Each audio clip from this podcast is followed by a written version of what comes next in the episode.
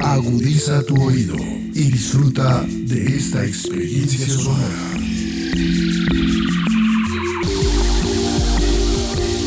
Este es un podcast Radio Unal.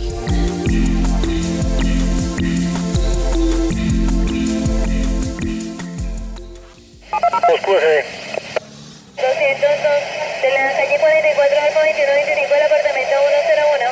Calle 24 carrera 74 Modelia. Calle 24 carrera 74 Modelia. Calle 24 carrera 74 Modelia. Relatos de gobierno urbano. de horario expreso y patrón de 6, de 7, de 8. Relatos de gobierno urbano. La ciudad contada por sus protagonistas.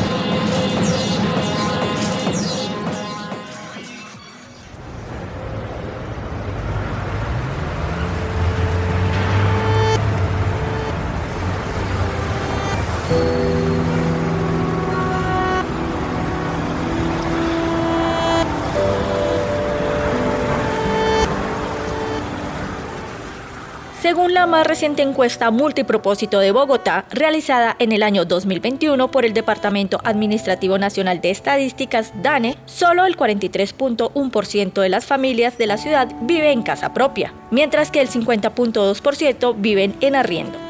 Con un 2023 con visos de una mayor inflación acelerada, según los analistas por una tendencia mundial, los arriendos en Colombia tendrán un ajuste. El mercado de arrendamiento de vivienda se da principalmente en los barrios de origen popular y las localidades con los mayores índices son Los Mártires, Ciudad Bolívar, Bosa y Usme. Mientras las localidades donde este índice es más bajo son las de Usaquén y Chapinero, donde no alcanzan ni el 50%.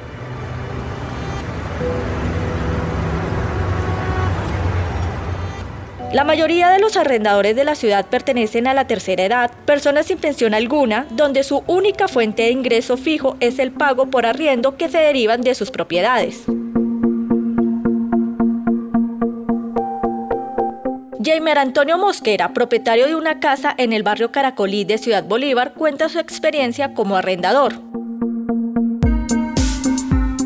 En este momento la casa cuesta de dos pisos. El primer piso está arrendado. En el segundo piso pues vivo yo. Está ubicada en la localidad 19, en el barrio Caracolí de Ciudad Bolívar. Cuanto a la parte económica, ha sido una gran ayuda. ¿Por qué? Porque ya no puedo depender, digámosle, de lo que gano en el trabajo. Ya con el arriendo, pues puedo ya hacer mejora de la casa, pagar recibos públicos y alimentación, que es lo primordial para una familia. El barrio en este momento se encuentra en, en mejora de sus calles. Ya se está pavimentando. Esperemos que con la pavimentación de las calles, pues la sociedad o la comunidad tenga una, una vida digna. Esperemos que con eso ya se solucionen los problemas sociales que atravesaba el, la comunidades.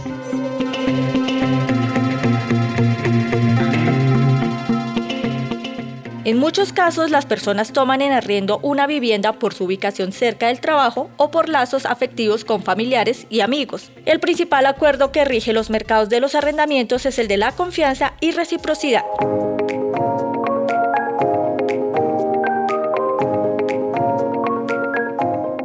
Bogotá concentra el mayor número de arrendatarios en el país con 1.4 millones de hogares habitando en arriendo, lo cual representa 21.13 del total de 6.6 millones de hogares arrendatarios en Colombia.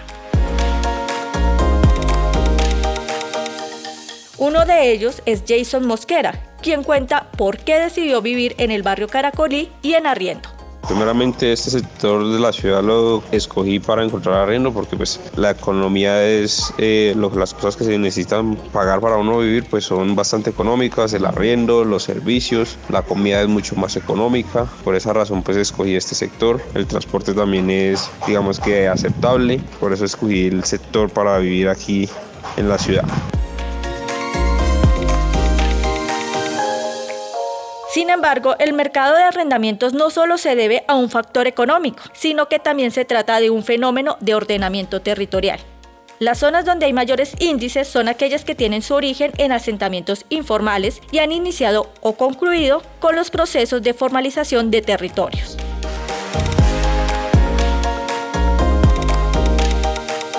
Freddy Mancera, director de normalización de Fede Lonjas, explica cómo se da el proceso. La consolidación de los asentamientos populares se ha interpretado como la formalización de una zona, llámese barrio, comuna, sector.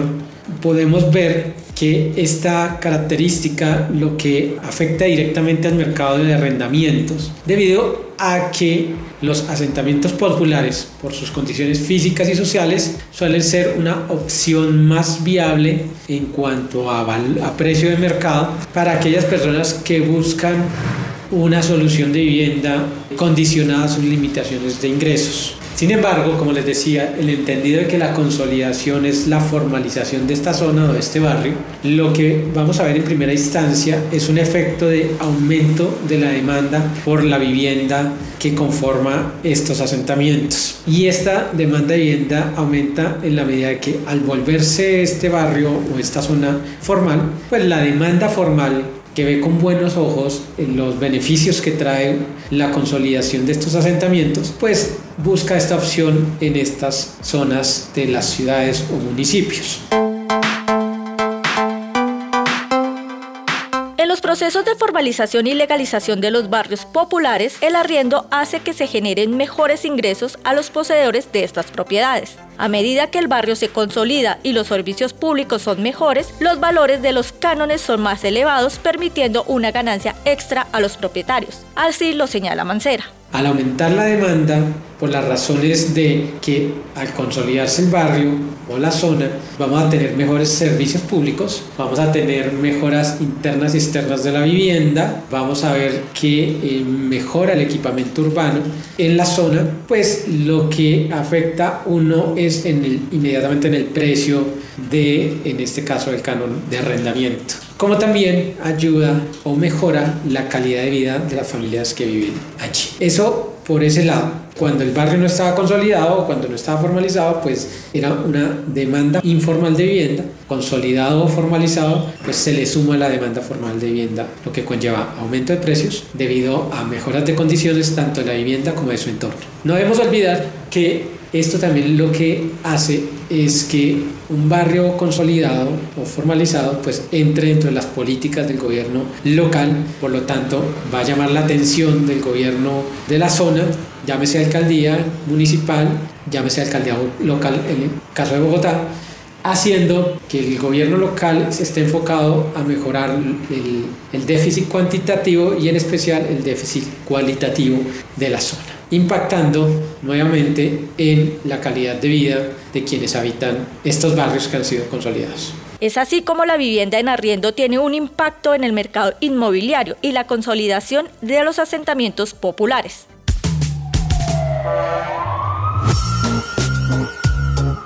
Jorge Torres, economista, especialista en mercados y políticas del suelo en América Latina y estudiante de la maestría en gobierno urbano del Instituto de Estudios Urbanos de la Universidad Nacional de Colombia, analiza las incidencias del arriendo en el sector de la vivienda. El aporte de los asentamientos populares consolidados al mercado inmobiliario de arrendamientos es muy importante, porque la mayor parte de las necesidades habitacionales de los hogares se atienden con los servicios generados por el stock habitacional constituido históricamente en las ciudades. Este stock contiene una proporción importante de unidades generadas por procesos de ocupación del territorio y de producción de vivienda informal. Este stock es el resultado del desarrollo progresivo de las viviendas. Los hogares inician el proceso de construcción de sus viviendas y uno de los objetivos de largo plazo de los hogares es desarrollar la vivienda, no conformarse solamente con un espacio de habitación para uso exclusivo del hogar. Su proyecto de largo plazo es el desarrollo progresivo. Ahora,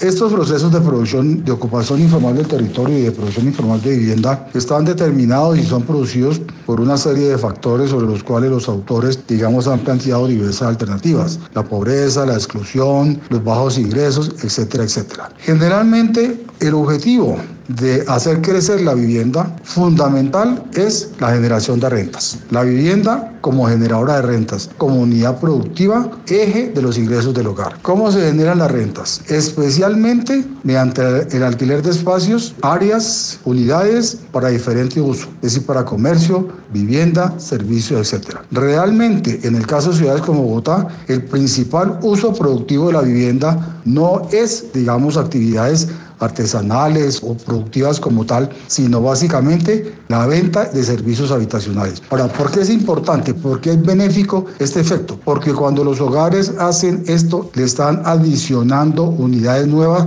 al stock habitacional. Se está ampliando la oferta y esto incide sobre los precios. Mayor oferta tiene una incidencia positiva en el sentido de que controla los precios incluso de la vivienda nueva. Adicionalmente, le genera ingresos al hogar, convierte la vivienda en una unidad productiva y contribuye a una mejor condición habitacional de los hogares propietarios, es decir, viven mejor, tienen mejores condiciones en la vivienda. Concluyendo, como inicié, efectivamente el efecto es benéfico al mercado inmobiliario de arrendamientos residenciales.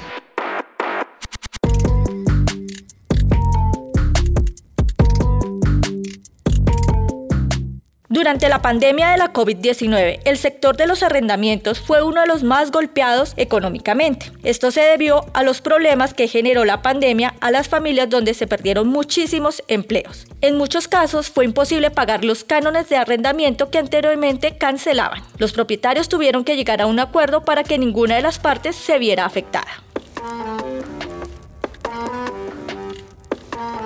A pesar de ello, actualmente el mercado de arrendamiento de la ciudad sigue desempeñando un papel protagónico como mecanismo para atender el déficit actual de vivienda de Bogotá. Una ciudad en donde la mitad de sus habitantes viven arriendo nos demuestra las diferentes problemáticas que hay alrededor del sector. Es importante aclarar que la vivienda es una de las principales necesidades de la población la población más vulnerable que no puede tener acceso a una vivienda formal propia y en muchos de los casos tampoco a una informal, termina supliendo esta necesidad por medio del alquiler.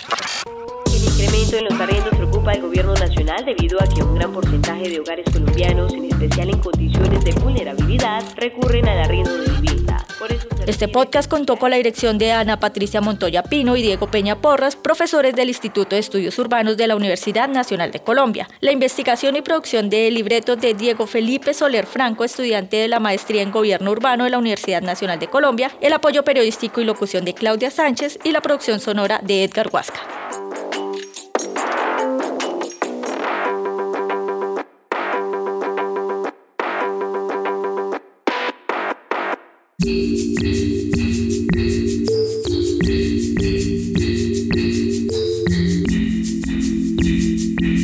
Las opiniones aquí expresadas son de entera responsabilidad de sus autores y solo comprometen a los realizadores de este podcast. No representan necesariamente el pensamiento de Radio UNAL ni la posición oficial de la universidad.